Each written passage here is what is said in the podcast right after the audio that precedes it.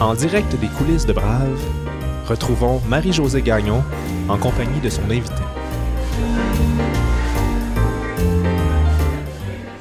Nous sommes le 29 avril 2019 et je reçois la chef autodidacte et copropriétaire de son restaurant éponyme, Graziella Battista.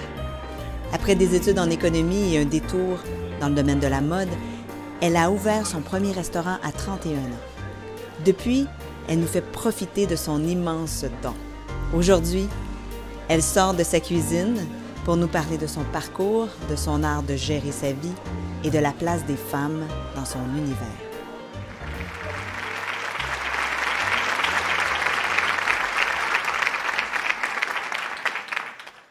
Bonsoir, Graziella. Bonsoir. Buonasera. Graziella, on te connaît effacée et très efficace dans la cuisine, sur la rue McGill. Et là, ce soir, tu vas t'ouvrir à nous. Comment te sens-tu? Euh, je dois admettre qu'il y a un côté... euh, je suis un peu nerveuse par rapport à ça parce que malgré le fait que j'ai travaillé pendant plusieurs années derrière une euh, cuisine ouverte, mais c'est ma, c'est mon travail que les gens voient et pas ma personnalité ou, pas qui je suis. Alors c'est autre chose ce soir. Est-ce que je me trompe si j'ai l'impression que tu veux ou tu as l'intention de parler de plus en plus? Il me semble que tu as des choses à dire puis tu as envie de t'exprimer.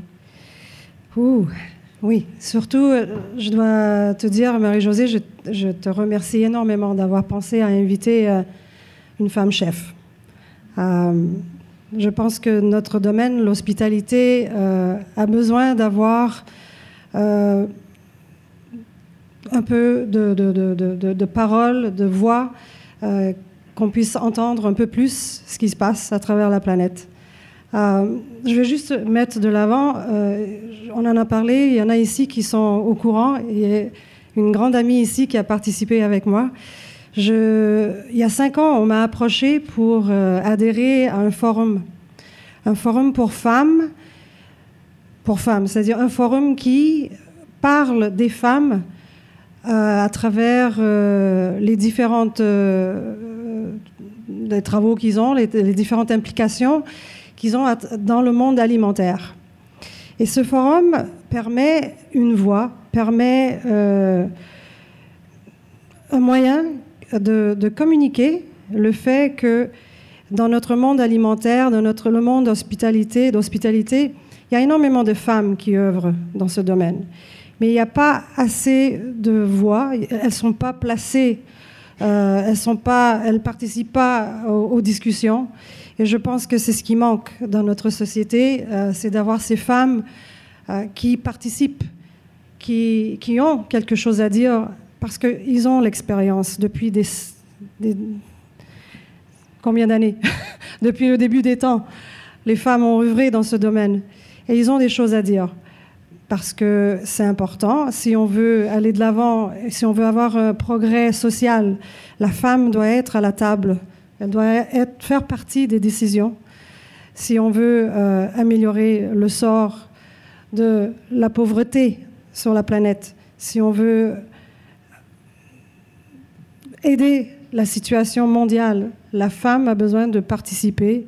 Et c'est de donner cette émanci- émancipation économique à la femme qui va régler énormément de problèmes sur notre planète. Graziella, tu as apporté une contribution exceptionnelle à la scène euh, culinaire montréalaise avec Il Solé, que tu as dirigé pendant 13 ans, je pense, et Oui. Graziella pendant 12 ans, si je ne me trompe pas. notre- oui. Ça fait 25 ans, 25 ans à être propriétaire, copropriétaire et chef de, de grands restaurants euh, à Montréal. Je me dis 25 ans à être sur deux jambes, deux pieds, debout, à longueur de journée, à tenir ça à bout de bras. Est-ce que c'est pas fatigant, épuisant? Et comment te sens-tu par rapport à ça? Quand tu penses à ces années-là, puis à aujourd'hui, comment tu te sens?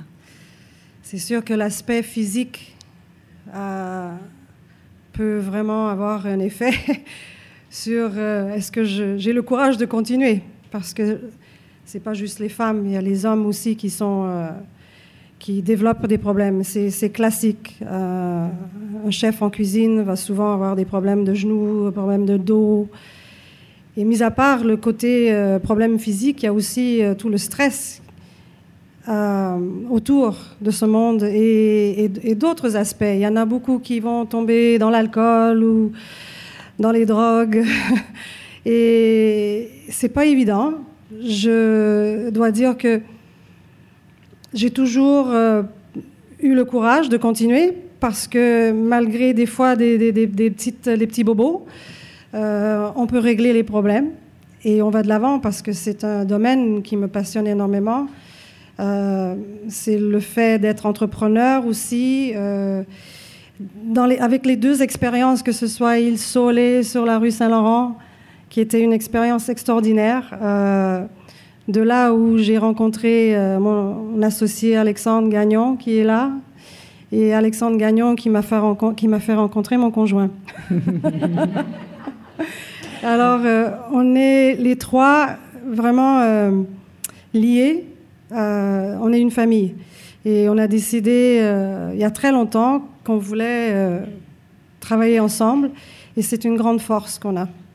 Et ça, ça, ça doit t'aider beaucoup. Ah, énormément, mhm. tout à fait. Parce que je pense que dans, dans tout ce qu'on fait, euh, je ne peux pas dire que je suis là aujourd'hui parce qu'il n'y a pas eu de gens autour de moi. C'est sûr que les gens ont énormément aidé.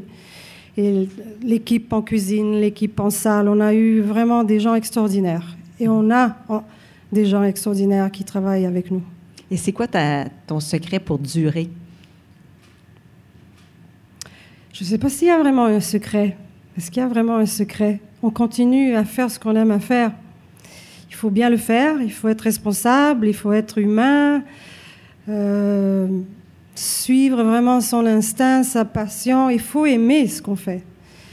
Et quand on se lève le matin, il faut dire euh, voilà, je continue parce que on a quelque chose de magnifique. il faut continuer. Il faut que ça continue. Oui, avant l'entrevue, Graziella m'a confié qu'elle avait trouvé une façon de gérer sa vie qui la satisfaisait. Elle m'a dit C'est comme un robinet et je contrôle le jet de l'eau. Si j'en veux plus, j'ouvre. Si j'en veux moins, je ferme. Tu es né en 1963 de parents immigrants italiens, bien sûr, fraîchement arrivés. Euh, tes parents ont eu vraiment toute une vie ah hein? Euh, c'est sûr. Comme, comme tout immigrant qui arrivait dans les années 50 euh, suite à la Deuxième Guerre mondiale, euh, c'était pas facile. Ma mère, qui est d'origine calabraise, le sud de l'Italie, a, a, vécu une pauvreté atroce. ma mère se souvient de son enfance où elle a souffert énormément la faim. elle voyait juste une orange à Noël quand euh, mon grand-père mettait les oranges sur le sapin. Alors, ça forme vraiment les gens. Hein. Et le désir de partir de ces régions-là, c'est compréhensible. Euh, aujourd'hui, les, gens qui, bougent, les immigrants, partent euh, parce qu'ils ont d'autres raisons. C'est aussi la pauvreté, c'est la guerre.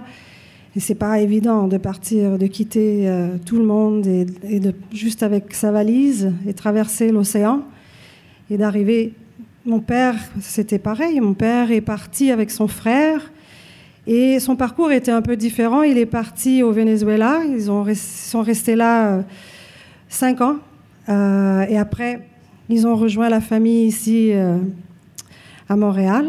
Donc j'ai ma cousine qui est son père et mon père étaient comme des jumeaux. Et mes parents se sont rencontrés à Montréal. Ma mère est arrivée avec un mari et un fils. Et son mari euh, n'a pas aimé les hivers québécois. il les a abandonnés, il est retourné en Italie et ma mère et mon frère, mon demi-frère, n'ont jamais revu euh, cet homme. Alors, euh, suite à ça, ma mère a rencontré mon père et leur vie a commencé ensemble. Ta mère était immigrante, euh, monoparentale. Oui. Dans une situation, j'imagine, économique extrêmement difficile. Tout à fait. Mm. Tout à fait, parce qu'elle a dû euh, Elle pouvait, elle, elle devait se trouver un emploi, elle n'avait pas le choix, et elle avait placé mon demi-frère avec les sœurs. Alors, euh, elle allait le chercher euh, les fins de semaine, mais c'est un parcours courageux. Mhm. Je dois admettre que ma mère, pour moi, a été vraiment quelqu'un. Toute petite, j'ai toujours vu ma mère lutter, avoir un courage. Et je pense que, veut ou veut pas, comme enfant, on l'incarne. Et je, ça a dû être vraiment un point culminant de ma vie. Je pense que ça m'a mené. Toi, tu n'avais pas le choix? Non. Hmm. Et fille d'immigrants, née en 1963, Saint-Léonard. La crise de Saint-Léonard, n'est-ce pas? Parce que c'est en 1968. Tu avais 5 ans, 6 Je ans, tu rentres à l'école. Voilà, je commençais l'école. Comment, et je- comment ça s'est passé pour toi? J'ai j'ai des souvenirs de cette époque parce que je, je l'ai vécu au tout début, la crise de Saint-Léonard. Je me souviens brièvement des, des disputes dans la cour d'école avec les parents qui se disputaient. Et je, je j'ai juste un souvenir de, de mots qui sont très blessants, Hmm.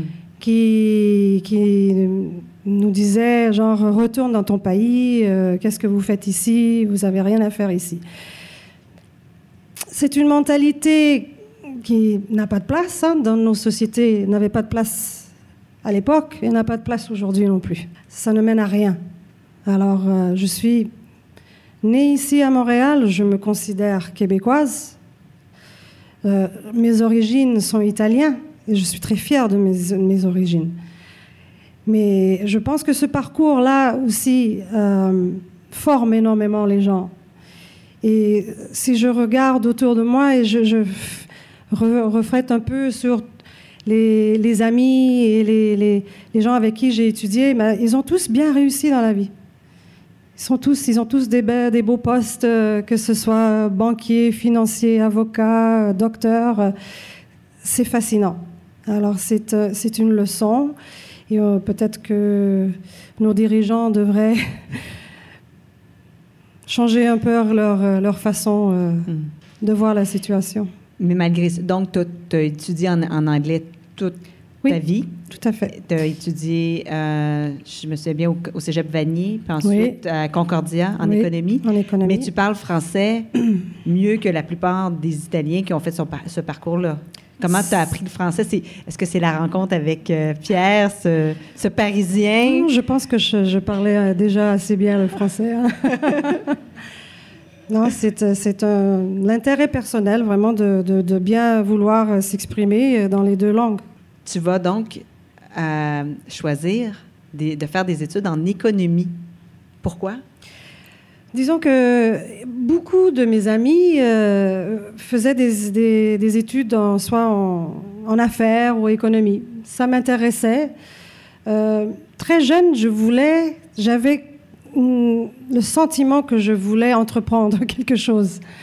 Très jeune. Mhm. Euh, c'est peut-être de là où est venu cet intérêt et je pense que j'ai, je ne regrette pas naturellement. Ça a bien servi euh, euh, pendant tout mon parcours. euh, j'ai pu bien communiquer avec soit les banquiers ou des avocats ou n'importe qui en affaires et, bien comprendre les situations qui étaient face à moi. Est-ce que c'est ça la recette de la restauration? D'avoir étudié en économie, d'avoir étudié en commerce? L'entrepreneuriat est, est complexe. hein. C'est quelqu'un qui veut rentrer en. qui veut avoir un- une business ou un commerce doit avoir des connaissances. Et j'ai vu dans le passé beaucoup de gens qui sont talentueux dans le domaine de l'alimentation, dans l'hospitalité, qui ont, euh, qui ont eu le courage de se mettre en affaires parce qu'ils étaient doués en cuisine. Mais ça prend pas juste ça. C'est tout un package qui doit suivre. il, faut, il faut savoir bien gérer, euh, que ce soit les chiffres ou les gens. Et pendant ses études à Concordia, elle va travailler pour une entreprise de télécommunications qui va l'amener dès sa jeune vingtaine à faire des présentations à New York. Sa carrière pourrait littéralement s'envoler vers les États-Unis. Mais elle a une fascination et c'est la mode. Elle aime les belles choses. Et habitée par un désir de se lancer en affaires, elle va démarrer une franchise de la marque italienne de luxe Stefanel au cours Mont-Royal à Montréal. Écoutez bien son histoire de bail qui en dit long sur l'entrepreneur qu'elle est. Je me suis, j'avais un local euh, au centre-ville dans les cours Montréal. Oui, c'est ça. Euh, c'était un tout nouveau projet et euh, quand ils nous ont approchés, parce que comme franchisé, tu as quand même une personne qui est en charge de, tous les franchisés au Canada, ils doivent quand même approuver les locaux et ce centre nous avait approché pour nous vendre un local pour euh, qu'on signe un bail, mais c'était tout nouveau et c'était pas encore ouvert. Alors les risques sont quand même assez élevés. Euh, le bail était à peu près épais comme ça et j'ai tout simplement dit je suis prête à embarquer dans ce projet. Si vous me vantez votre projet, vous dites que ce sera le projet de Montréal, que ce sera un succès garanti, ben mettez-le sur le bail. Vous allez me l'écrire. Alors c'est sûr qu'il n'y a pas n'y a personne qui va dire je vous le garantis. Alors j'ai négocié, j'ai négocié un bail qui, quand j'y pense aujourd'hui, j'ai dit ben alors ce qu'on va faire, c'est que vous allez me mettre que si votre centre est loué jusqu'à 70%, c'est parfait. Je paye, je signe. Mais s'il n'est pas loué à 70%, je ne paye pas de loyer. Ben, c'est sûr que c'était pour eux impensable. Et ils ont signé. Alors, ah. je peux vous dire que je suis restée dans le centre pendant sept ans et je n'ai pas payé un dollar de loyer.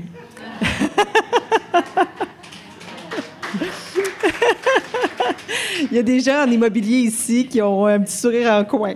Euh, mais euh, ça va se terminer parce qu'il y aura un recours collectif, n'est-ce pas? Que tu vas, que tu vas diriger. que j'ai initié. Que tu inities, que vous allez, ben, d'une certaine façon, Tout à fait. parce que, y a, comme j'ai mentionné, il y avait euh, vraiment des aspects assez importants euh, des aspects aussi, euh, donc on avait négocié dans le bail par rapport à l'argent que le franchiseur devait investir euh, pour le marketing et, tout ça, et ça ne venait pas. Alors on était quand même assez frustrés à travers le, pays, et j'ai initié ce mouvement. Et ça a brassé les choses, c'est sûr. ils sont venus avec leur équipe d'avocats au Canada et ils sont venus négocier avec nous. Et alors, ils ont pris le chemin de vouloir euh, négocier avec nous euh, individuellement. Parce qu'ils savaient que s'ils nous regroupaient dans une pièce ensemble, euh, on était plus de femmes que d'hommes, alors ça, ça c'était dangereux. la fin de son aventure dans la mode va lui ouvrir les portes de la restauration. Et chacun sait à quel point c'est une bonne nouvelle pour nous tous. En même temps, je travaillais les fins de semaine avec la famille de mon ex-mari, qui était des traiteurs. Mm-hmm. Et alors, euh, je dois admettre que ce côté-là euh, venait me chercher beaucoup plus. Euh, et j'ai soudainement décidé que j'allais, j'allais rompre et j'allais me diriger plutôt dans cette direction-là dans l'hospitalité. Une chance que avais, tu travaillais à temps plein, plus que plein, hein, parce que tu as pu découvrir ça. Ah oui, tout à hein? fait. Tu travaillais tous les jours. Tous les jours. OK. Oui, oui. Et c'est à ce moment-là que l'idée de Il Solé naît. Il Solé, qui est un restaurant que tu as ouvert à 31 ans sur euh, le boulevard Saint-Laurent. Oui. Sans avoir de connaissances, euh, disons, sans avoir fait d'études, du moins dans le domaine de la gastronomie. Alors, d'où vient, d'où vient non seulement la passion, mais la connaissance de la cuisine? C'était plutôt de, comme je disais, le, vouloir d'être entrepreneur était là. Euh, j'aimais énormément le monde de, la restauration. J'aimais cuisiner parce que je le faisais les fins de semaine. Et je me suis dit, je vais ouvrir un endroit pour accueillir des gens, leur offrir une expérience quand j'ai ouvert Il Sole euh, au, au début, je n'étais pas en cuisine. Hein. J'avais engagé un chef, Mario, un Italien, vraiment euh, un homme extraordinaire avec beaucoup d'expérience derrière lui. Euh, je pense une semaine après, même pas, je pense que c'était au, tout début, je rencontre Alexandre, Alexandre Gagnon. Et on a ouvert ce restaurant et on avait vraiment euh, créé un, endroit simple, mais où les gens venaient pour manger de la bonne nourriture, il y avait une ambiance. Et petit à petit, je dois admettre que j'étais très euh, en contact avec Mario, parce que Mario ne faisait pas les, menus. C'est moi qui, qui organisais les menus, c'est moi qui organisais mhm. toutes les recettes. Et après un moment, c'est sûr que quand tu as quelque chose dans ta tête et si tu veux entreprendre toi-même euh, une recette, tu veux la faire toi-même. Et c'est là où euh, je pense c'est le point culminant pour moi. C'était révélateur. C'était que je rentre en cuisine. Hmm. Et c'est comme ça que je me suis lancée. Je suis rentrée en cuisine et je suis. voilà. Mais c'est un don. Comment tu expliques ton talent de chef? Je pense qu'il faut juste euh, poursuivre ses intérêts. Ça, c'est important pour n'importe qui. Si on a euh, un intérêt pour quelque chose et on, voit que les gens aiment, qu'ils apprécient et qu'on a quand même une fierté de son travail, mais on fonce. Mais tu es quand même une fille d'immigrants italiens, fraîchement arrivée d'Italie. C'était comment chez vous? Tu sais, au niveau culinaire, ça devait... Très bon. OK. C'était excellent. Ma mère était extraordinaire. Ma mère arrivait à dessoucer un poulet hmm. complètement et ne jamais déchirer la peau. Alors le poulet restait intact. Et quand elle euh, mettait la farce à l'intérieur et le posait sur la table, on pensait que le poulet avait tous les os à l'intérieur. C'est hallucinant. Et tu pouvais le trancher. Oui. Et alors, tu le tranches et tu as ta belle farce à l'intérieur. Wow. Oui, fascinant. Et ton père, lui, Mon père a grandi sur une ferme. OK. Ouais. Alors, mon père, avec, euh, avec son frère d'ailleurs, Mario, tous les deux, euh, très passionnés par ça. Et on allait à la ferme acheter nos animaux et on venait à la maison. Je me souviens de ça, dans le garage. Ils abattaient l'animal et là, on faisait les saucisses, les prosciutto, les, tous les salamis. On avait une belle cantine à la maison. Jusqu'à quelle année, en quelle année vous faisiez ça? en 2000, je sais pas. Non, non, non, non. Euh, à un certain moment, euh, on allait acheter les animaux, ils étaient déjà Mais il faisait son prosciutto? Ah oui. Wow. Ouais. OK, quel genre de maison vous aviez? Là, vous aviez des, des gros frigidaires? Non, non, non. On avait, ce qui était important, c'était la cantine. La cantine euh, dans le sous-sol. OK, avec, une certaine bonne température. voilà, où se C'est quoi la température pour la cantine, tu sais -tu? si je me souviens bien. Comme 12 ou... Euh, à peu près entre 10 et 12, oui. Oui, donc le vin est là, le prosciutto est là. Oui. OK. Donc, tout ça, ça t'a sûrement ça fait inspiré. Puis la, la, la, belle famille euh, de l'époque, traiteur. Et là, il Solé, tu deviens chef et tu as tout un succès quand même. C'est pas Grazella encore, c'est pas le restaurant Grazella, mais tu as déjà un très bon succès. C'était une belle expérience. La Maine. oui, puis la Maine, tu l'as attrapée au bon moment. 94, l'ouverture. Et on a vu, j'ai vu cette, euh, cette rue décoller. Oui, oui. Euh, on a vu des bars, des clubs, des restaurants. J'en ai vu venir et partir après les années, mais c'était une très belle expérience. Puis tu as eu la chance aussi de ne pas voir le déclin, parce que tu es parti juste avant. Je, comme tu dis, c'était une chance, c'était une, opportunité qui s'est présentée. C'était vraiment... Euh, un couple qui s'est présenté, qui euh, démontrait un intérêt pour vouloir acheter le restaurant. Le restaurant n'était pas à vendre. Et c'était un couple de Français, euh, lui chef et elle euh, travaillaient ensemble en salle. Et ça s'est fait tellement rapidement parce que j'avais pas l'intention de vendre. Mais des fois, on se dit, est-ce que les restaurants se vendent? Mais oui. Qui achète des restaurants? Qui, qui vend un restaurant? Alors, j'ai pris ça comme un message. Pour moi, c'était... euh, il fallait écouter ce qui, ce qui t'arrive, parce que ça n'arrive pas souvent. Saisis l'occasion et pense à autre chose. Pense à le futur. Et là, à ce moment-là, évidemment, tu es avec Pierre euh, et vous avez un enfant, Victor, qui a 5-6 ans à cette époque-là? À peu près, oui. Puis là, j'imagine que c'est une occasion pour toi de dire, je vais prendre une pause. Tout à fait. ça? C'est, je, je pense que c'est, c'est ça qui est venu me chercher, le fait que Victor commençait euh, la première année. Les heures sont quand même assez incroyables hein, dans notre monde de la restauration. C'était correct jusqu'à cet âge-là parce que Victor était jeune. On n'était pas ouvert le jour, alors je passais euh, mes matinées avec lui. Mais le soir, euh, je me disais, c'est pas si grave que ça. Je quitte parce que je m'en allais travailler vers les 2-3 heures. J'avais passé quand même la matinée avec mon fils et à cet âge-là, ça va se coucher à 6h30, 7h. Alors, c'était pas si grave. Mais là, je me, je me disais, il commence l'école. Je pense que, encore, ce message, il faut que je le saisisse parce que je vais- ça va me permettre de- d'être avec mon fils la première année. Et ça m'a fait énormément de bien. Ça m'a fait énormément de bien à moi, à mon fils, je pense aussi. Mais je suis pas faite pour rester à la maison.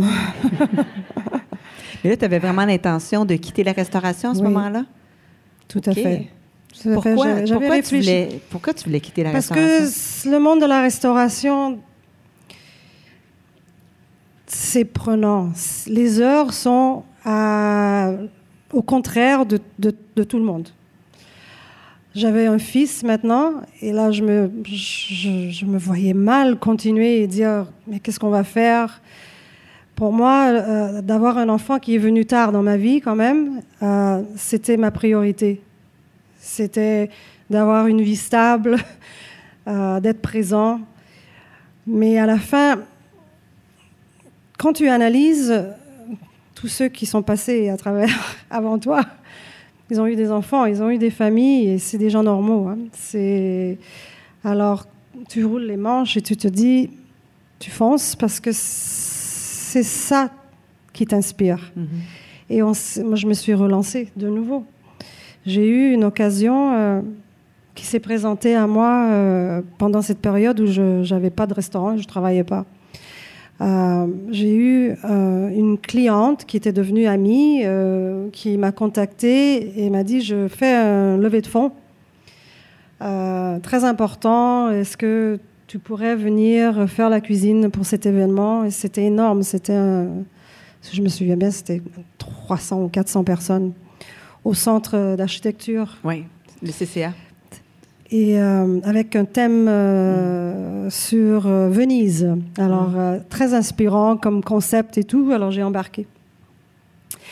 Et j'ai appelé euh, des gens que je connaissais, j'ai organisé la soirée. Et là, soudainement, j'ai vu tellement de gens que je connaissais euh, à travers la restauration, des gens qui sont venus me voir et dire Graziella, c'est pas possible, qu'est-ce que tu fais Euh, Il faut que tu retournes euh, dans le monde de la restauration, ouvre quelque chose. C'est voilà, je pense que ça a travaillé dans ma tête pendant un moment et et, avec Pierre, euh, on s'est décidé que bon, je vais je vais me relancer de nouveau, mais je l'ai fait différemment cette fois-ci. La deuxième fois, des mots qui me sont restés vraiment dans la mémoire. C'est sur Saint-Laurent, la, personne qui était propriétaire de l'édifice, euh, Patricia, Patricia Salvucci, une femme extraordinaire parce que elle m'a permis au tout début vraiment, euh, elle croyait en moi et elle m'a permis aussi euh, au tout début de dire, ben, si ce mois-ci tu n'arrives pas à payer ton loyer, inquiète-toi pas parce qu'elle croyait vraiment en moi. Et ça, c'est extraordinaire. Mais à la fin, elle est venue me dire, Graziella, il faut que je te remercie parce que pendant toutes ces années, tu as été extraordinaire, mais c'est grâce à toi que mon local est, intact et que tu as augmenté la valeur de mon édifice. Alors, Et là, la, le- la fille qui étudiait en économie, et voilà. elle s'est mise à réfléchir à tout ça. Et quand tu as parti le projet du restaurant Graziella, c'était quoi les conditions pour toi pour que ça fonctionne? Disons que c'était, c'était difficile hein, de, de, trouver un, lieu euh, abordable. Mm-hmm. Parce que je voulais être dans le Vieux-Montréal et c'est pas évident. Hein. Dans le Vieux-Montréal, euh, les, les, les, prix sont élevés, sont beaucoup plus élevés aujourd'hui qu'à l'époque.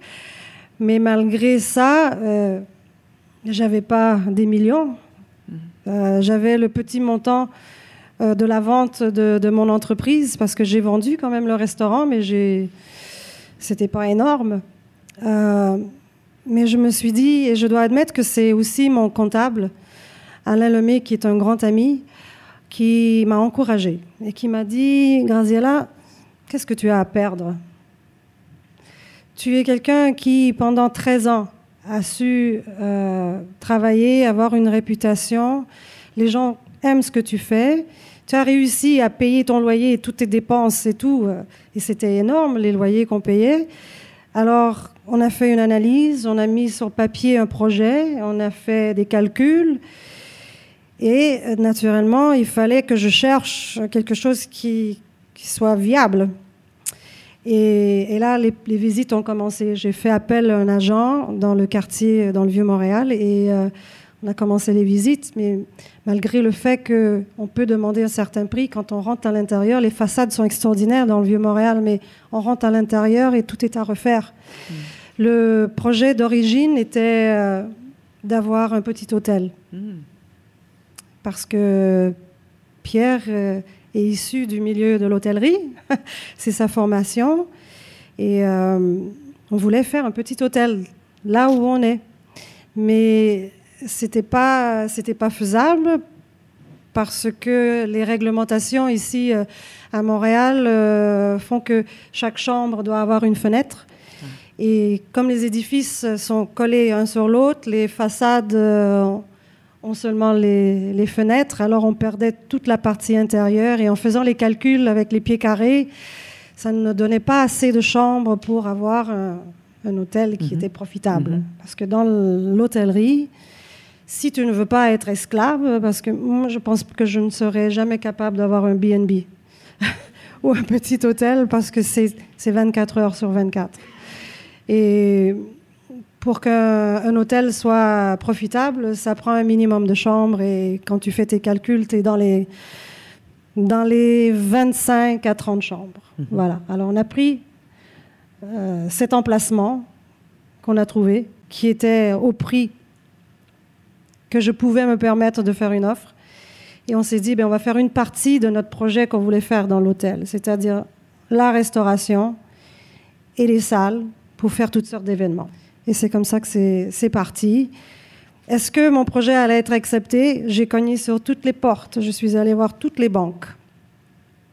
Il y a un, un grand ami, grand client qui, depuis le début d'Il Sole, euh, m'encourageait énormément, qui m'a beaucoup euh, conseillé, à M. André Bureau, qui nous a quittés mmh. dernièrement. Et c'est lui qui m'a introduit à la BDC. Et c'est là où je, je suis, j'ai signé. Et le projet de, du restaurant Graziella, aujourd'hui, euh, plusieurs d'entre nous le fréquentons avec beaucoup, beaucoup de, de plaisir. Gazella, c'est comme une œuvre d'art. Est-ce que tu l'as dessiné? Est-ce que tu l'avais prévu? Est-ce que tu l'avais conçu? Euh, l'édifice euh, avait quelque chose de particulier quand je suis rentrée. Quand je, je suis rentrée, j'ai ouvert la porte, c'était des bureaux d'architectes et ils avaient un concept tout ouvert il y avait une lumière qui rentrait des deux côtés. Et il y avait une âme dans cet édifice qui, m'a touchée. Et je me, d'ailleurs, cet édifice-là, était pas, il n'y avait pas de pancarte à vendre. Hein. C'était le propriétaire qui en avait glissé un mot à l'agent avec qui je, traitais. Euh, il voulait vendre euh, pour des causes personnelles, maladies en famille. Et par contre, ne voulait pas mettre une pancarte parce que ça pour, euh, aurait pu avoir une influence sur ses affaires. Euh, mais il voulait pas vendre à n'importe qui. Et ça, c'était quelque chose d'assez intéressant. Des fois, les rencontres qu'on fait dans la vie euh, veulent dire beaucoup. Et je suis rentrée dans l'édifice et cet architecte avait restauré une bonne partie de l'édifice. Alors, tout ce qu'on voit par rapport aux murs en briques, en pierre, euh, c'est lui qui avait fait tout ce grand travail. Il a restauré euh, la façade, la fenestration. Mais quand on s'est rencontrés, on a jasé un peu, il a su qui j'étais, il voulait savoir un peu plus et il m'a il m'a fait promettre, parce que comme on, s'était entendu que d'accord, il allait accepter une offre de ma part, il m'a fait promettre que j'allais respecter les lieux. Et j'ai eu une vision et j'ai fait appel à, des amis euh, designers, mais je dois admettre que ils ont bien suivi les instructions euh, qu'on leur a données par mhm. rapport au respect de cet mhm. édifice. Il y a l'édifice, il y a les lieux, mais il y a aussi l'assiette. C'est une expérience euh, euh, complète. Alors, qu'est-ce que tu voulais donner? Qu'est-ce que tu voulais offrir avec Graziella? Encore là, il n'y a pas de secret pour moi. C'est un travail euh, de longue haleine. C'est, c'est un savoir-faire. toujours vouloir aller de l'avant, de s'améliorer. Mais ce qui est très important de souligner, c'est de respecter ses valeurs. Et mes valeurs sont de travailler avec des beaux produits. Euh, d'essayer le plus possible de travailler avec le produit local. Euh, il y a aussi le fait que je voulais intégrer beaucoup plus de femmes dans mon entreprise, surtout en cuisine.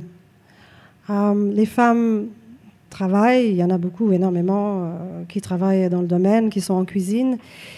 Mais les jeunes femmes ont quand même encore aujourd'hui tendance à avoir peur d'approcher une cuisine où euh, il y a un homme qui gère. C'est un peu triste à le dire parce qu'elles viennent me le dire. Mm. Euh, et ça, il faut que ça change naturellement. C'est euh, cette, cette façon de, de, de, de, travailler ensemble c'est très humble ce qu'on fait. Hein. Je ne me suis jamais considérée euh, quelqu'un d'important. Je veux dire, tout ce qu'on fait, c'est on fait à manger. On sait pas. c'est simple, c'est humble. Mm. Et il faut accepter ça. Mm. Et vous êtes très, très proche dans ta cuisine. Oui. Une proximité assez, assez incroyable entre les travailleurs, entre les travailleuses. Tout à fait. Énormément d'heures ensemble. On vit plus avec eux qu'on peut vivre avec euh, les gens de notre famille. tout à fait. Avec ses associés, elle a construit non seulement un lieu, une gastronomie, mais un espace de travail unique. Pas étonnant que son restaurant soit aujourd'hui une institution. Tu as reçu un jour 13 chefs d'État chez Graziella. Et tu as aussi reçu euh, Madame Macron avec l'épouse de M. Couillard. Euh, ça, c'est un autre repas. Euh, est-ce que tu as eu libre, libre, le libre choix pour le repas ou encore, si tu avais eu le libre choix, quel aurait été le repas idéal que tu leur aurais servi? Oh ou encore, quel est le repas idéal selon Graziella? Alors, pour revenir à cet événement, euh, c'est euh, notre Premier ministre euh, Justin Trudeau qui avait une importante soirée organisée avec 13 chefs d'État, comme vous avez mentionné, et ça, c'est quelque chose à, organiser. Premièrement, c'est ils avaient choisi les lieux. Ils voulaient absolument que ça se passe dans le restaurant parce qu'ils voulaient une ambiance plus décontractée et pas dans la salle en haut où ça pouvait être un peu plus formel. Euh, alors, naturellement, ça engendre euh, la fermeture euh, du restaurant. Et non seulement la fermeture du restaurant, mais la fermeture de l'édifice au complet. Alors, ils ont pris l'édifice au complet. Et on a tous été obligés d'être vérifiés tous les employés. Euh, on n'avait pas le choix, photos et tout. Alors c'était quand même une bonne occasion pour moi de savoir si tous mes employés étaient... Euh, et euh, bon, alors voilà. Et le résultat était C'était positif. Bon. le menu. on m'a imposé, ah. on m'a imposé d'utiliser de, que des produits canadiens. Ah, et vins canadiens aussi. Pas compliqué, nous avons des produits extraordinaires et les vins aussi. C'est sûr que j'allais mettre quand même mon côté italien dans la façon que j'ai j'ai produit les recettes. Euh, mais c'était un franc succès. C'était une très belle soirée, vraiment impressionnante, mais intense. Admettons que toi et Pierre, vous organisez une grande, grande fête pour célébrer votre vie et, vous, et tu concoctes le meilleur repas. Qu'est-ce qu'il y a au menu? Oh mon Dieu. Je dois dire que si j'envisageais mon mariage et le repas, je ne pense pas que ce serait un repas assis. Mm-hmm. Je pense que ce serait une énorme table avec tellement de beaux produits, des, des plats préparés, et que tout le monde autour de cette table, s'amuse et mange de cette façon. C'est vraiment de cette façon-là que je le vois. Je pense que ça, ça vient de... Festif, le côté festif. Tout à fait. Ça vient, ça vient un peu de, de un peu souvenir, mémoire de nos fêtes de famille. Mm-hmm. Je sais que tu as des projets que tu concoctes actuellement, que tu prépares, que tu planifies tu nous amèneras. Où est-ce que tu vas nous amener prochainement? J'ai l'impression que tu nous amènes à l'extérieur de ton restaurant. Eh oui. Euh, d'ailleurs, c'est quelque chose de très, très intéressant et pas nouveau. Il y en a énormément de, chefs qui le font. Euh, et c'est avec euh, un grand ami, d'ailleurs, qui est ici, qu'on organise, qu'on a décidé de mettre un projet de l'avant. Et c'est sur des terres qui sont dans les cantons de l'Est. Je me suis fait offrir cette opportunité. Je suis tellement. Euh, J'ai pas les mots euh, pour décrire comment je suis contente de m'offrir une façon de produire nous-mêmes nos, légumes. Et c'est ce qu'on va commencer cette année.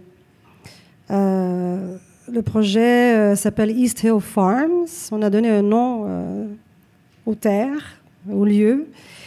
Et on est dans la, dans le, la planification en ce moment pour, pour mettre de l'avant ce projet. C'est un projet pilote pour cette année parce que c'est pas pas facile. La première année on veut voir euh, comment euh, vont réagir les produits qu'on a qu'on a choisis et puis après apprendre un peu euh, par rapport aux saisons. Mais je suis c'est très prometteur hmm. et quand est-ce que tu nous donnes rendez-vous là-bas? Disons que je pense que je ose dire je je peut-être pour l'automne hmm. Mhm. Donc, tu as confiance. tu as confiance que ça va bien réagir. Tout à fait. Je, dois, je dois admettre que je ne me lancerais pas dans un projet si je n'avais pas entièrement confiance. Et ça me rappelle le début de notre conversation sur Parabéré. Euh, il doit avoir une inspiration qui vient de là aussi. Ah, tout à fait. Hmm. Tout à fait. Qu'est-ce que tu aimerais léguer, Graziella? De voir euh, tout le travail que tu fais et, de voir où, ça te mène. Euh, c'est une entreprise qui a du succès, mais qui n'a pas de, du succès juste. C'est pas acquis. Hmm. On a travaillé pour arriver là. Hmm. Et chaque jour, on va continuer à travailler. C'est sûr qu'avec l'expérience, avec les années, on, on arrive à à déléguer un peu plus hein, et, de comprendre que c'est une façon plus intelligente des fois parce qu'on va prendre toute notre expérience et notre savoir, tout ce qu'on a appris et de l'amener ailleurs, de l'amener de l'avant et de mettre les autres à notre place pour leur donner la chance. Parce que ça, c'est extrêmement important dans notre domaine, c'est la relève. Et cette relève est importante. Et si on veut transmettre nos valeurs, ben, il faut le faire de cette façon-là. Il ne faut pas avoir peur non plus de leur donner cette opportunité. Mon fils, j'ai juste un enfant, on a eu juste un enfant. Je suis ravie de, de, de, de ce qu'il décide de faire, mais il veut rien savoir de la restauration. Et on ne peut pas forcer quelqu'un, on ne peut pas forcer euh, une personne à aimer ce domaine. C'est soit on l'a ou on l'a pas. C'est dans n'importe quoi. Et lui, il a choisi un autre domaine et voilà, il va poursuivre son chemin. Et qu'est-ce qu'on va faire avec notre entreprise éventuellement un jour? Ben, Qui sait? On en a parlé entre associés et pourquoi pas les employés. On verra. Un beau leg. Graziella, on va passer à notre questionnaire brave pour terminer. Que fais-tu chaque matin pour te donner du courage? C'est les, matins sont assez particuliers parce que je fais toujours la même chose tous les matins, je place mes commandes. Mais il n'y a pas une journée dans notre domaine qui est pareille. Alors, je pense que ça, ça m'encourage. Tous les matins, je sais que je vais être confrontée à quelque chose de différent. Et c'est quoi être brave pour toi? De vouloir continuer, je pense, dans ce domaine. Parce que c'est, exigeant, c'est... il y a tellement de facteurs qui, influencent notre domaine, que ce soit économique, euh, le climat. Euh, c'est, c'est courageux. Il y a énormément de restaurants dans notre ville, plus qu'on en a besoin, je pense. Euh, c'est très compétitif. Mais moi, je pense que je veux rester euh, authentique à moi-même. Je n'ai jamais voulu euh, être comme le voisin ou j'ai jamais voulu me tatouer parce que c'était in de me tatouer. je suis juste moi-même, c'est tout. Et qu'est-ce que tu dis pour t'encourager? Pour m'encourager? C'est que je me dis que j'ai encore tellement de choses à faire, encore hmm. tellement de projets à réaliser. Hmm. Ouais. Et je dois admettre, parce que l'âge a beaucoup, euh, a une influence aussi. Euh, il y a un moment dans ce, dans ce domaine-là, arrive la personne, que ce soit un homme ou une femme, à un certain âge, ils pensent qu'ils sont on les met de côté, ils sont plus bons. Hmm. Mais c'est faux. C'est faux parce qu'on a, on a tellement à, offrir avec les connaissances. Et euh, même si on se détache de, du quotidien en cuisine, euh, il y a une connaissance qu'on a acquis euh, qui est très important à transmettre. À quel moment de ta vie n'as-tu pas été brave? C'est difficile, ça c'est difficile. Parce que des fois, on a l'impression que ça arrive souvent. Mais à la fin de la journée, on se dit, mais non, il y a tellement d'obstacles des fois là, qui, on est confronté à des choses et on se pense pas brave, mais à la fin, tu arrives toujours à trouver euh, une solution. Quelle personne incarne le mieux le courage à ton avis?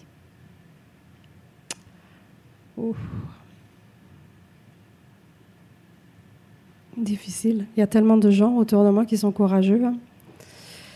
Une personne? Euh,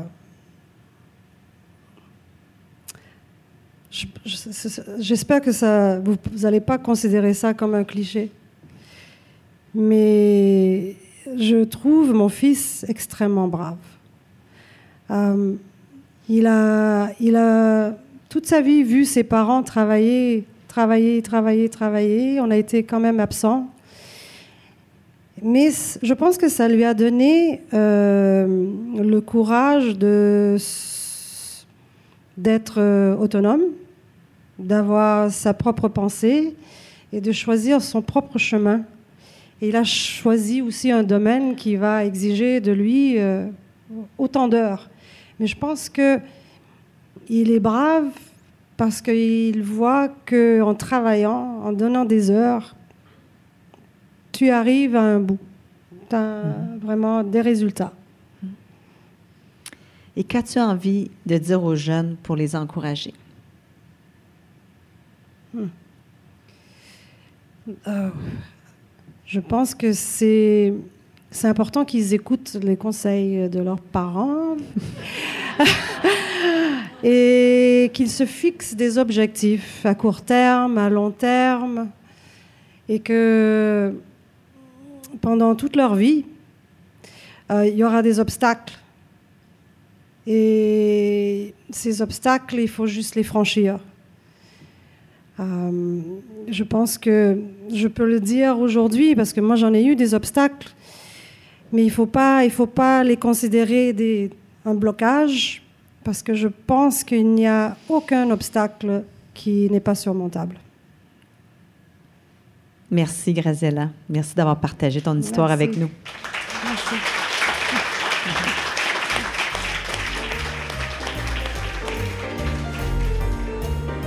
Cette chère Graziella, aurait-elle trouvé la recette de la restauration? Elle a certainement trouvé sa recette. À force de travail, de sacrifice, cette fille des migrants est clairement à sa place, tout en étant très, très lucide. Et vous? Pour quelle passion seriez-vous prêt à traverser un chemin aussi long et aussi exigeant que le sien? Et je vous laisse penser à ça. Je vous remercie d'avoir été des nôtres et je vous dis à très bientôt. Brave, la série d'entretiens avec des femmes qui ont du cran, est une idée originale de Marie-Josée Gagnon. Osez nous rejoindre sur notre site web à braveinspiration.com, de même que sur les médias sociaux. Si vous avez aimé ce balado, osez vous y abonner et osez le partager. Merci de nous écouter.